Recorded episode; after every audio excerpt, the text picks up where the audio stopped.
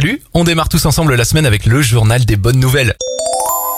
À Toulouse, la ville teste actuellement un arbre à algues. Alors non, ce n'est pas une nouvelle espèce découverte, mais bien un prototype. Il s'agit en fait d'une grande cuve cylindrique de 5 mètres de haut constituée d'algues qui absorbe autant de gaz carbonique qu'une centaine de plantes ou d'arbres réunis. Alors ce n'est pas tout, cette invention technologique peut purifier environ 200 000 mètres cubes d'air en un an. Si les tests sont concluants, il pourrait y en avoir dans plusieurs grandes villes en France. Bonne nouvelle pour les fans de Louane, la chanteuse a dévoilé un nouvel extrait de son prochain album. Ce nouveau single s'appelle Poésie indécise et comme pour Donne-moi ton cœur, le tube a lui aussi été écrit par Damso. Gagner de l'argent en marchant, c'est ce que vous propose WeWard et son application. En gros, plus vous marchez, plus vous gagnez des wards, la monnaie de l'application, monnaie qui ensuite peut être convertie en euros et virée directement sur votre compte bancaire.